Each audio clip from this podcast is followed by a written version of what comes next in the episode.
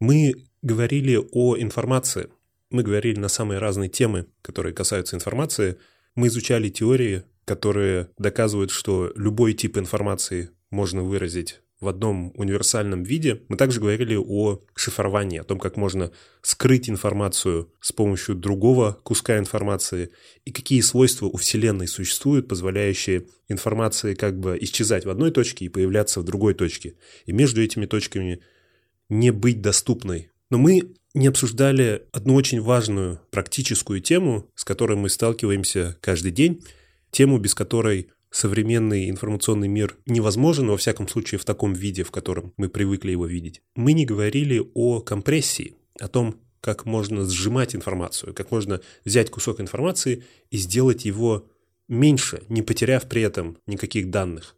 С одной стороны, мы знаем человеческие языки, и даже если не вспоминать Клода Шеннона и теорию информации, то можно прийти к выводу, просто задумавшись о языке, можно прийти к выводу язык немного избыточен. Ну, то есть из того же русского языка можно удалить немножко информации, и вроде все будет понятно. Может быть, не идеально, может быть, некрасиво, но вполне понятно. Именно поэтому мы иногда сокращаем слова, опускаем слова, переделываем слова, говорим «здрасте» вместо «здравствуйте», и вроде все понятно. Информация не теряется, но она сжимается. И зная русский язык, зная, что происходит – всегда можно восстановить изначальную информацию. Из любого «здрасте» можно восстановить «здравствуйте», потому что я знаю это. Если же взять какую-нибудь неизвестную нам строку текста, например, просто на языке, который мы не знаем, или комбинацию единиц и нулей, с ней так сделать не получится. Ну, потому что мы не знаем, что это вообще такое,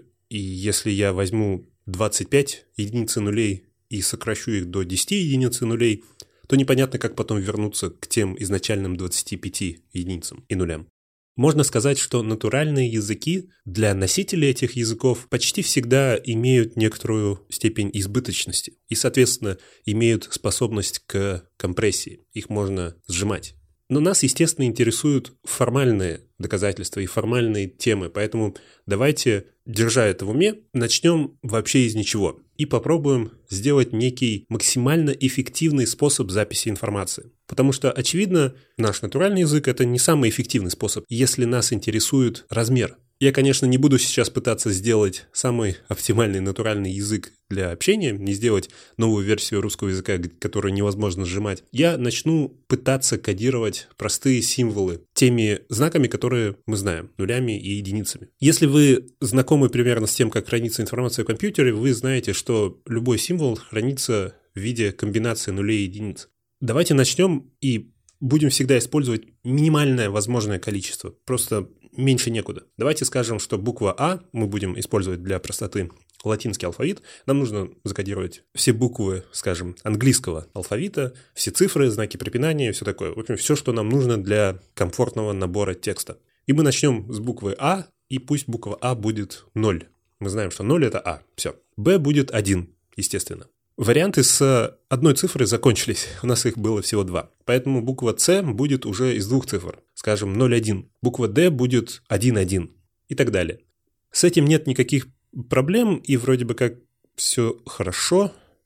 Мы могли поступить хуже и, например, начать сразу с двух цифр, но тогда бы мы не использовали эту возможность использовать только одну цифру. Ну, то есть мы сделали бы избыточную информацию. Но когда я говорю информация, я имею в виду не только использование информации для записи, но также использование информации для обратного декодирования. Потому что, я думаю, вы поняли, какая здесь будет проблема. Если не существует ничего, кроме единицы нулей, то как мы отличим ноль, который означает а от нуля, который входит в состав комбинации 0,1. Если перед нами большая строка, состоящая из единицы нулей, мы не знаем, где заканчивается одна буква и где начинается другая. Потому что Каждая буква может включать в себя разное количество единиц и нулей.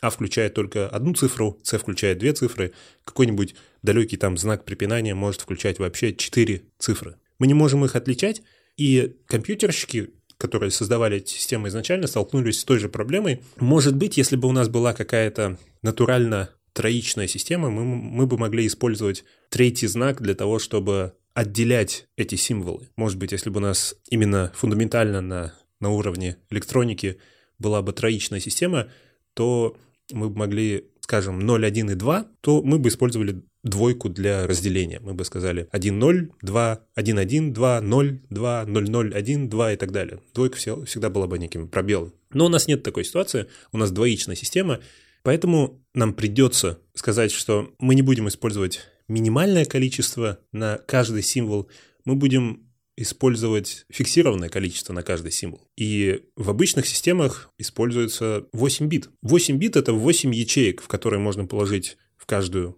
или 0, или 1. И если вспомнить комбинаторику, то можно посчитать, что всего возможных комбинаций будет 256, потому что 8 ячеек, в каждой возможно по два варианта, это 2 восьмой степени. Это легко посчитать, если не пытаться запоминать формулу. Если есть только одна ячейка, то есть только два варианта. Туда можно положить или 0, или 1. Если добавить еще одну ячейку, то это еще два варианта. На каждый из первых вариантов есть по два варианта второй ячейки. Получается, это 2 умножить на 2. Если добавить еще одну ячейку, то это еще два варианта. На каждый из всех возможных комбинаций первых двух ячеек есть по два варианта третьей ячейки. Поэтому это 2 умножить на 2 и умножить на 2, или 2 в третьей степени. Получается 2 в степени количества ячеек. Если у нас 8 ячеек, то комбинация будет 2 в восьмой, или 256. И 256 это более чем достаточно для всех букв алфавита, цифр, знаков препинания и нескольких символов.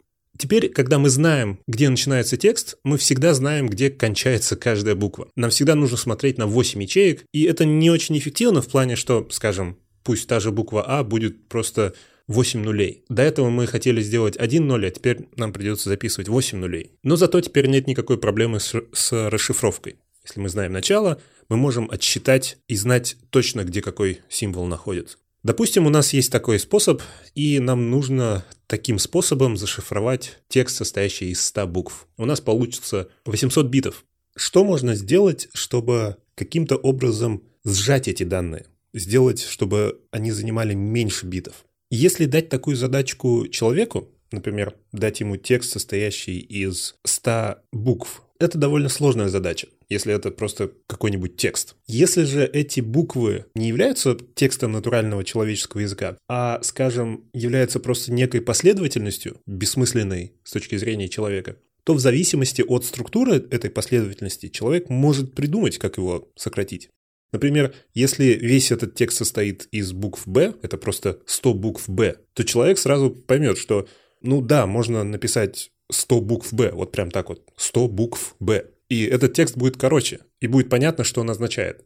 Его можно сконвертировать и вернуть обратно тот текст, в котором на самом деле всего лишь 100 букв «Б». Мы можем постараться записать это очень коротко. Мы можем написать 100b, и это будет занимать 4 символа. 1, 0, 0 и b. И компьютер просто будет иметь некий алгоритм, какую-то программу, которая будет смотреть на цифру, потом смотреть на букву и с помощью простого цикла разворачивать это в текст. Получается, если в тексте есть такая большая последовательность, ее можно заменить на формат цифра и буква. Если у нас есть сначала 10 букв А, потом 5 букв Б, то это 15 символов. Можно заменить их на 10А, 5Б. И это всего 5 символов. Мы в три раза сократили этот текст. Чем длиннее такие последовательности повторяющихся букв, тем лучше. Очевидно, идеальный вариант что-то вроде 100b. Худший вариант, когда таких последовательностей нет вообще, когда каждая следующая буква отличается от предыдущей и невозможно сказать 100b. Это самый примитивный, самый, наверное, простой способ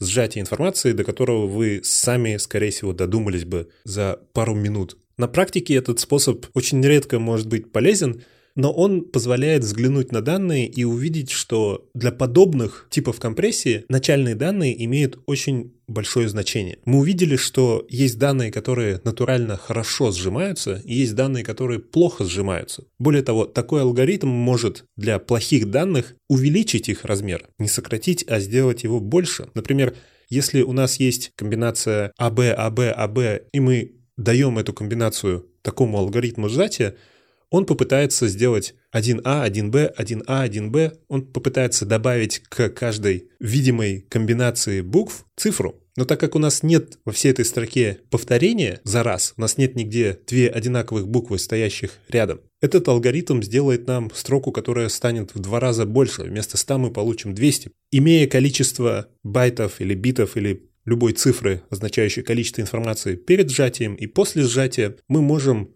поделить первое на второе и высчитать степень сжатия. Например, если у нас были эти 100b, мы сократили их до 4 символов, мы смогли добиться степени сжатия 25, что просто феноменально. Данные уменьшились в 25 раз. Если же у нас есть вот эта неудачная строка, которая вообще никак не сжимается, то мы получили степень сжатия меньше единицы, 0.5, потому что мы из 100 пришли к 200, получилось 100 разделить на 200, и это, естественно, очень плохо.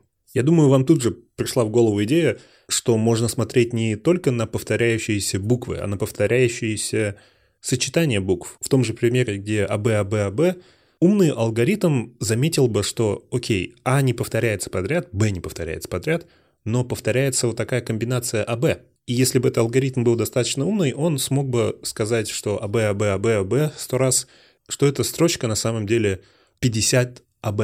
И мы снова смогли сократить эту информацию. И да, это, очевидно, следующий шаг в развитии подобного алгоритма. Многие алгоритмы, нацеленные на компрессию текстов, работают по принципу проанализировать текст и выявить какие-то повторяющиеся куски, и потом, может быть, вынести их в некий словарь. Скажем, если в тексте постоянно повторяется слово «компьютер», слово «лампочка», то сначала этот текст анализируется, и все самые повторяющиеся слова вроде этих выносятся в начало, и каждому из этих слов дается некий уникальный ключ. И дальше в тексте эти слова можно заменить на этот ключ. И, естественно, смысл здесь в том, что ключ короче этого слова. Вместо слова «компьютер» мы можем поставить единичку, или, опять же, какую-то комбинацию цифр, которую мы сможем отличить от всего остального. Таким образом, на обратной стороне нам нужно будет, используя этот словарь, заменить все эти ключи обратно на слова и получить исходный текст. Один знаменитый алгоритм компрессии, который называется LZ77,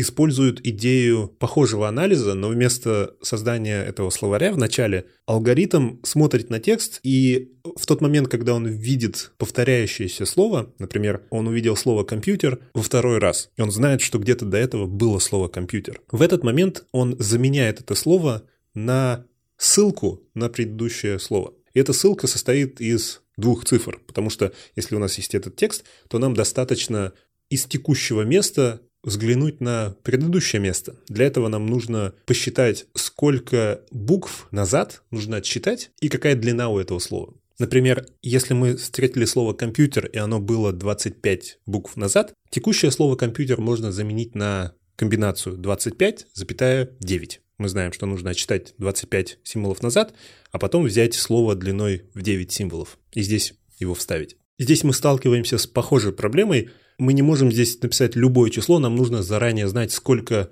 байтов будет входить в, этот, в эту ссылку. И нам нужно заранее попытаться продумать, насколько далеко нам можно заглядывать назад. Потому что если это очень большой текст, то если мы хотим иметь возможность взглянуть в любой конец текста, например, с самого конца текста взглянуть в самое начало текста, сослаться на слово, которое было в самом начале.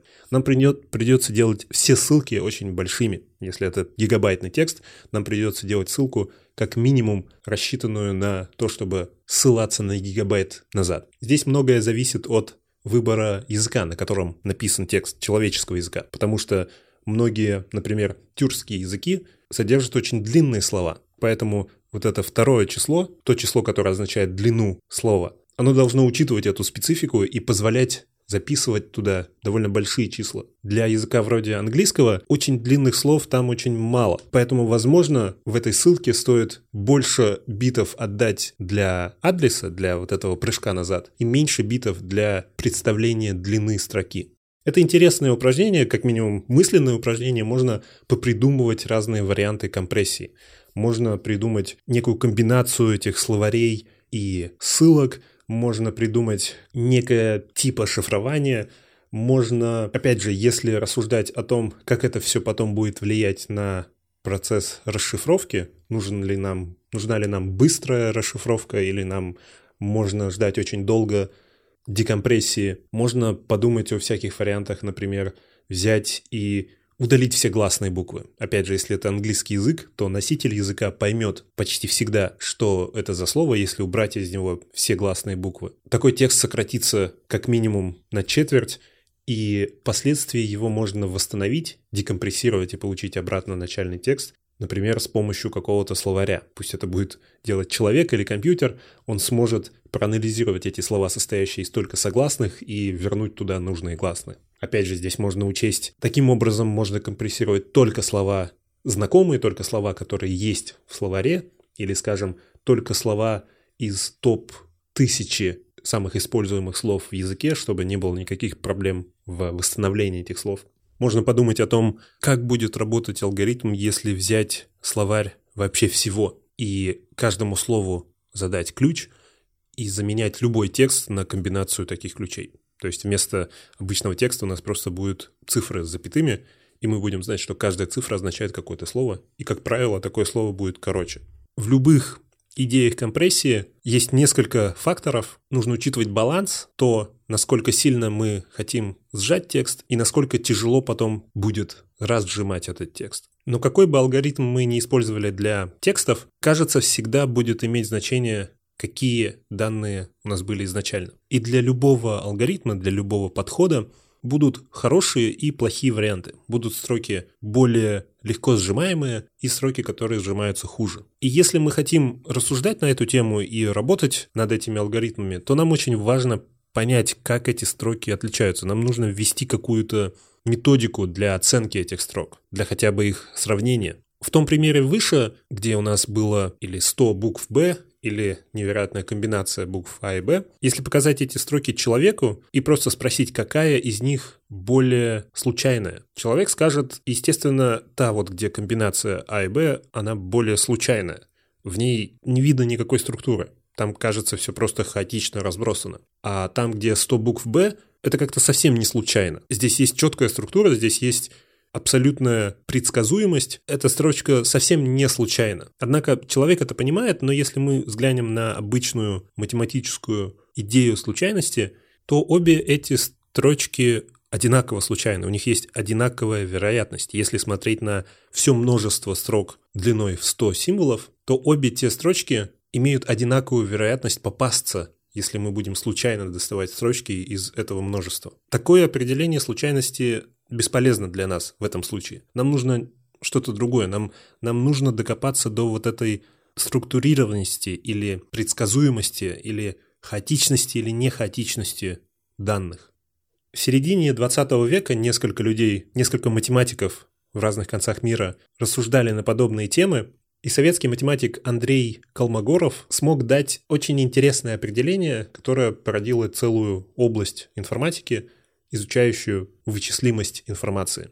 Его теорема оказалась очень странной, и вы сейчас поймете почему. Колмогоровская сложность строчки – это длина самой маленькой программы, которая может сгенерировать эту строчку. Вернемся снова к нашему примеру 100b и представим на каком-нибудь абстрактном языке программирования, как бы могла выглядеть самая маленькая программа, которая выводит эту строчку на экран. Допустим, это было бы что-то print b умножить на 100. Допустим, в этом языке что-то вроде питона. Такая комбинация выведет символ b на экран 100 раз. Это довольно маленькая программа. В ней одна инструкция и 6 символов после нее. Если же мы посмотрим на тот другой пример, где а и b визуально хаотично распределены, и нет, кажется, никакой структуры, нет, нет никакого алгоритма, который описывает то, как они расположены. Если это на самом деле так, то самая маленькая программа на том же языке программирования будет выглядеть как print и вся эта строчка. Print и а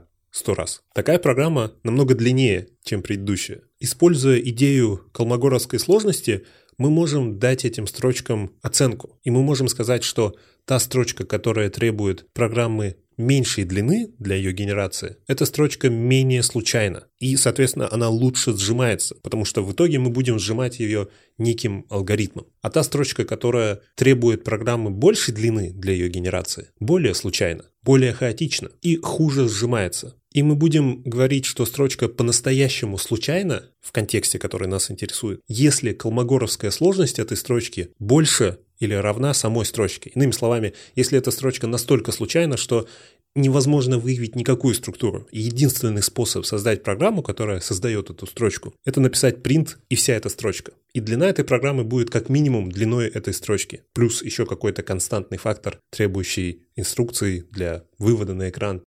Сюда также включаются все необходимые инструкции для реального запуска этой программы на электронной машине или на машине Тюринга. Это может включать в себя компилятор, интерпретатор, что угодно. Но все эти штуки константной длины. Для разных программ они одинаковые. Поэтому их можно отбросить и всегда считать то, что отличает эти программы. Я сказал, что эта теорема немного странная по двум причинам. Во-первых, ее определение кажется слишком неточным.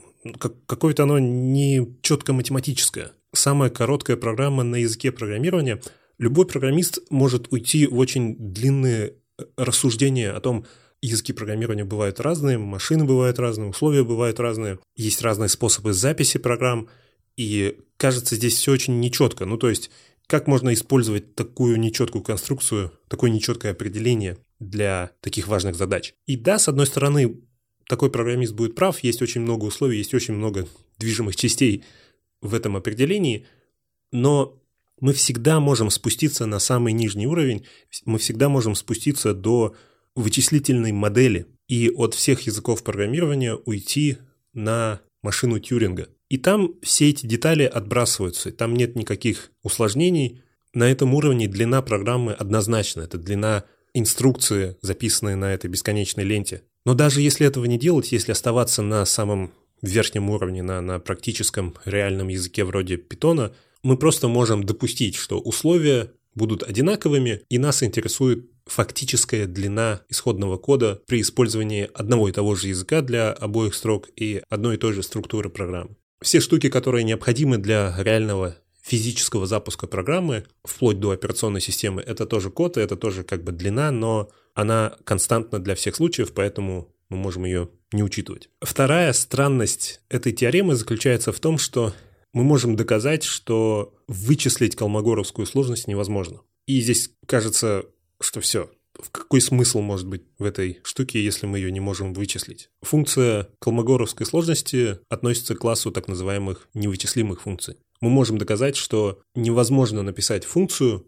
которая принимает строчку и возвращает колмогоровскую сложность, возвращает число, означающее сложность. И это доказательство от противного очень изящное, простое и напоминающее некоторые другие доказательства в информатике. Напомню, структура таких доказательств всегда одинаковая. Если мы хотим доказать, что что-то невозможно, то мы сначала допускаем, что что-то возможно, и показываем, как это приводит к парадоксу. Итак, мы утверждаем, что невозможно написать функцию, которая принимает строку и возвращает колмогоровскую сложность. Допустим, мы можем написать такую программу, и она у нас есть. У нас есть функция, которая называется Колмогоров, она принимает строчку s и возвращает нам число. Мы не знаем, что там внутри, нас это не интересует. Мы знаем, что это функция, поэтому она имеет конечный размер. Скажем, она занимает 10 тысяч байтов. Такая большая функция. Теперь я напишу другую функцию, она называется генератор, она не принимает никаких аргументов, и в ней есть бесконечный цикл, который перебирает все возможные строчки всех возможных длин, начиная с единицы. Сначала она перебирает все строчки размером в один символ, потом все строчки размером два символа, и так пока не остановится. И для каждой строчки она запускает функцию Колмогоров, передает туда эту строчку, получает ответ и сравнивает этот ответ с 11 тысячами. И когда она находит строчку, у которой колмогоровская сложность выше 11 тысяч, она возвращает эту строчку. То есть эта функция пытается найти строчку, у которой колмогоровская сложность выше 11 тысяч. Эта функция использует ту функцию Колмогоров. Она использует ее как, как сабрутину. То есть, если не считать эту колмогоровскую функцию, то сама функция генератор, например, занимает 500 байтов. Если же мы хотим понять полный размер этой функции, нам, естественно, нужно учитывать ту функцию, которую эта функция вызывает. Функция генератора вызывает функцию Колмогоров, поэтому длина всей функции генератор, всего кода, который входит в эту функцию, это 500 байтов плюс 10 тысяч байтов, которые составляют функцию Колмогоров. В итоге 10 500 байтов. Получается, эта функция возвращает строчку, у которой колмогоровская сложность 11 тысяч. В этом была суть этой функции. При этом сама эта функция занимает 10 с половиной тысяч байтов. И это парадокс. Эта функция вернула строчку и сказала, что у этой строчки Колмогоровская сложность 11 тысяч байтов. И по определению колмогоровской сложности это означает, что самая короткая программа, которая может вернуть такую строчку, занимает 11 тысяч байтов. Но сама эта функция, которая нам вернула эту строчку, занимает меньше байтов, 10 с половиной тысяч. Это противоречие, которое рушит наше изначальное допущение, что у нас может быть такая функция. Потому что если у нас есть функция Колмогоров, то мы приходим к парадоксу. Это доказательство невычислимости колмогоровской сложности похоже на парадокс Берри. Это так называемый парадокс самореференции. Он заключается в том, что, допустим, у нас есть такое утверждение. Наименьшее натуральное число, которое нельзя описать менее чем 11 словами. Наименьшее натуральное число, натуральное это означает просто положительное целое. 1, 2, 10, 15 наименьшее натуральное число, которое нельзя описать менее чем 11 словами. Слов в языке конечное число, поэтому существует конечное множество фраз из менее чем 11 слов. Их не бесконечное количество. И отсюда следует, что существует конечное подмножество чисел, которые можно определить фразой из 11 слов, потому что у нас есть конечное количество фраз, каждая фраза относится к одному числу, поэтому есть конечное множество чисел. Но всего чисел бесконечное количество. Поэтому будут существовать числа, которые нельзя определить фразой из менее чем 11 слов. Существуют числа, которые невозможно определить менее чем 11 словами. И среди таких чисел можно найти наименьшее, самое маленькое. То есть, по логике, есть самое маленькое число, которое нельзя определить менее чем 11 словами. Но именно это число мы определили той фразой выше, в которой, кстати, меньше 11 слов, мы смогли определить это число.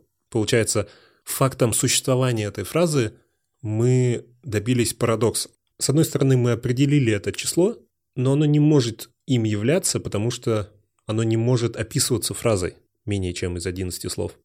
Э, пример попроще – это выражение «неописуемая эмоция». С одной стороны, это эмоция, которую невозможно описать, с другой стороны, мы ее описали этой фразой «неописуемая эмоция». Получается, она уже не неописуемая. И можно подумать, окей, здорово, интересное доказательство, интересная идея, но что нам со всем этим делать? У нас есть идея, которую мы не можем высчитать, у нас есть идея, которая описана очень неточно, но оказывается, эту идею можно использовать на практике для очень многих целей, не только для рассуждений о криптографии, но также в машинном обучении, в теоретической и практической информатике для определения неких нижних границ для процессов. Вывод, который интересует нас в контексте компрессии, это невозможно точно определить, насколько что-то случайно, потому что мы не можем написать функцию, которая определяет точную случайность. Из этого можно сделать вывод, что невозможно сделать идеальный алгоритм сжатия без потерь, потому что мы не можем точно знать, что это идеальное сжатие. Для любого алгоритма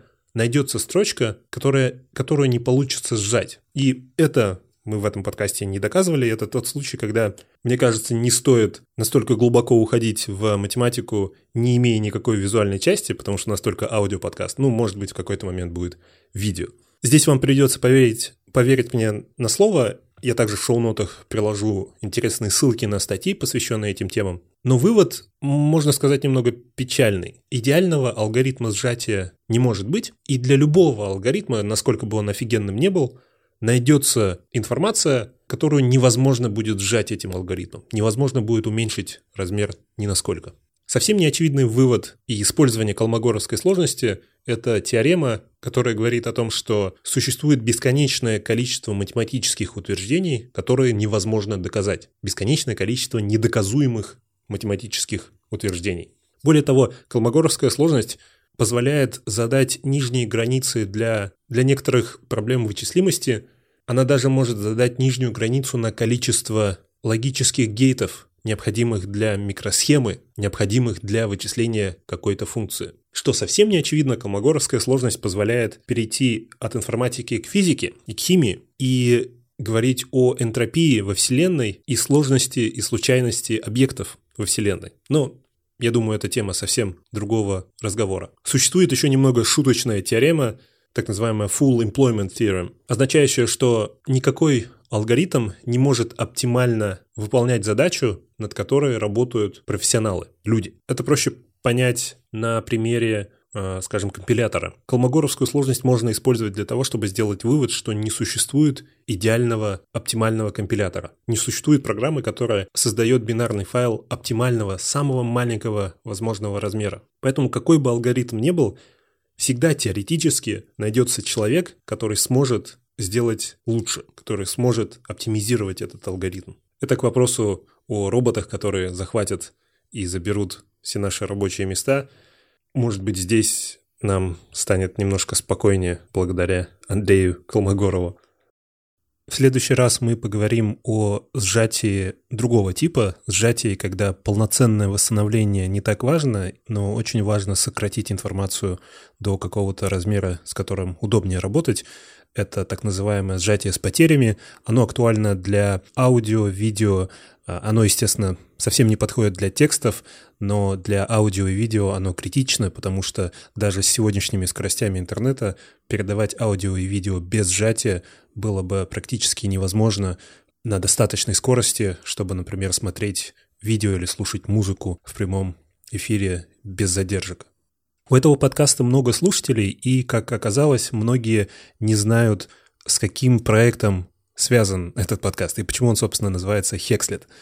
Подкаст называется «Хекслет», потому что это дочерний проект большого образовательного проекта «Хекслет». Мы учим людей программированию и разработке софта. Но в отличие от других онлайн-курсов и онлайн-школ, э, у нас немного нестандартный нетипичный подход. Мы учим в первую очередь фундаментальным темам программирования, но при этом используем современные языки программирования. Мы попытались соединить академический подход и практический подход, подход самый актуальный для сегодняшней индустрии.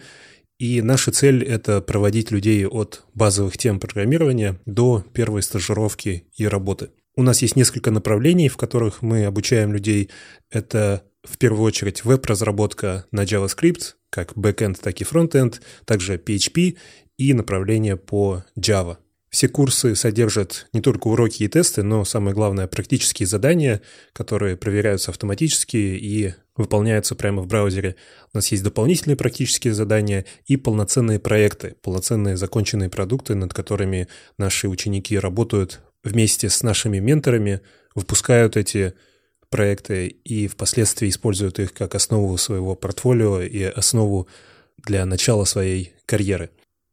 Все базовые начальные курсы бесплатны. Заглядывайте к нам на hexlet.io.